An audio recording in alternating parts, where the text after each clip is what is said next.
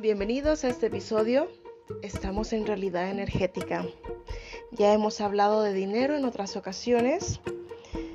Hoy te pido que hagamos algo diferente. Vamos a hacer una carta al dinero. ¿Sí? Lo más honestamente posible que te salga y vas a escribir la carta y vas a empezar a poner, te recomiendo que lo hagas, por favor.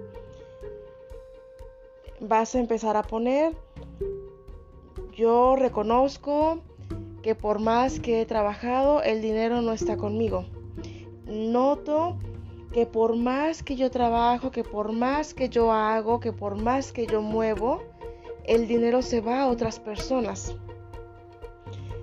me doy cuenta que por más que yo hago rituales, que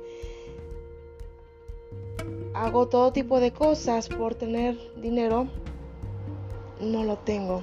O bien me llega el dinero y se va de inmediato, llegando y yéndose. Redacta tu carta lo más explícito que puedas, lo más amplio que puedas y cuando la tengas hecha, la vas a leer en voz alta. Y después vas a tomar otra hoja y vas a traspasar esta misma carta haciendo el siguiente cambio. La palabra dinero la vas a cambiar por la palabra mamá. Y entonces Vas a decir, por más que trabajo, por más que hago, por más que insisto, no tengo a mi mamá. Por más que hago, por más que hago rituales, mamá no se queda. Por más que yo le busque, mamá llega y se va de inmediato. Mamá no está conmigo. Mamá no me quiere. Nuestra situación con el dinero está intrínsecamente relacionada con la percepción que tenemos de nuestra madre. Y la percepción que tenemos de nuestra madre no es la correcta. Es nuestra manera en cómo la estamos viendo. Si tú fueras capaz de ver a tu mamá como una niña de tres años, te aseguro que no le achacas tantos rollos que le has estado adjudicando. Que si fue buena, que si fue mala, que cómo voy a escribir esa carta si yo nunca la conocí, si murió cuando yo era bebé, o si tuve la peor madre del mundo, o a lo mejor eres el tipo de personas que dices, yo me la llevo bien con mi mamá, pero es una inútil. Lo que tú expresas de tu mamá es literal tu relación con el dinero. Entonces, a lo mejor la opulencia te está viendo a ti directamente, pero tú le das la espalda. Porque es un tema energético. En temas de perspectiva, con la madre, te voy a dar otro ejemplo. Supongamos que tú tienes un par de panes, dos panecitos, y tú querías una tostadora de panes. En lugar de eso tienes una licuadora y metes los panes a la licuadora con la idea de que salgan tostaditos.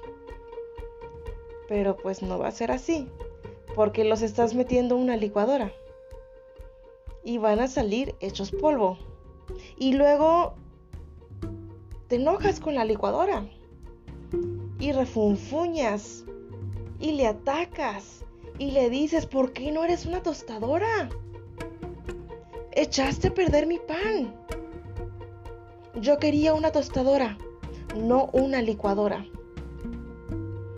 Pero pues es una licuadora, no va a cambiar. Lo mismo ocurre con tu mamá, no va a cambiar. Tú tienes que asimilar lo que es y soltar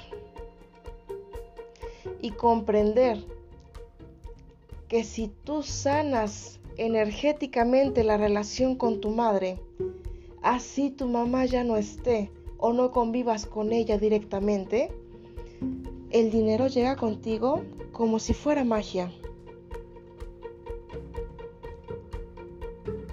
Es increíble cuando yo miro esto una perspectiva muy amplia. Yo digo, caray, yo creo que muchísimas personas cargamos con una situación no trabajada de mamá. ¿Por qué? Porque resulta que a lo mejor mamá es licuadora y yo quería una tostadora o al revés. Y le echas en cara eso. Pero no tiene la responsabilidad de cambiar. La responsabilidad es nuestra de cambiar la perspectiva.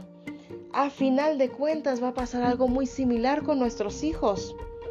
Por mucho que tú le hayas dado atención, que hayas procurado ser el mejor padre o madre, no vas a hacer lo que él o ella de tus hijos quería.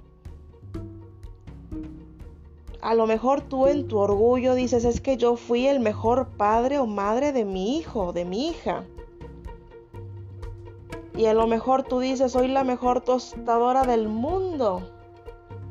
Porque como yo quería una tostadora y yo me quedé con la sensación de que quería una tostadora, pues entonces yo fui la mejor tostadora del mundo para mi hijo y resulta que mi hijo quería una licuadora. ¿Comprendes? Son perspectivas. Somos muy rápidos para mirar a nuestros padres con muchos juicios. Y nuestros hijos lo van a hacer para mirarnos a nosotros. Hijos o sobrinos.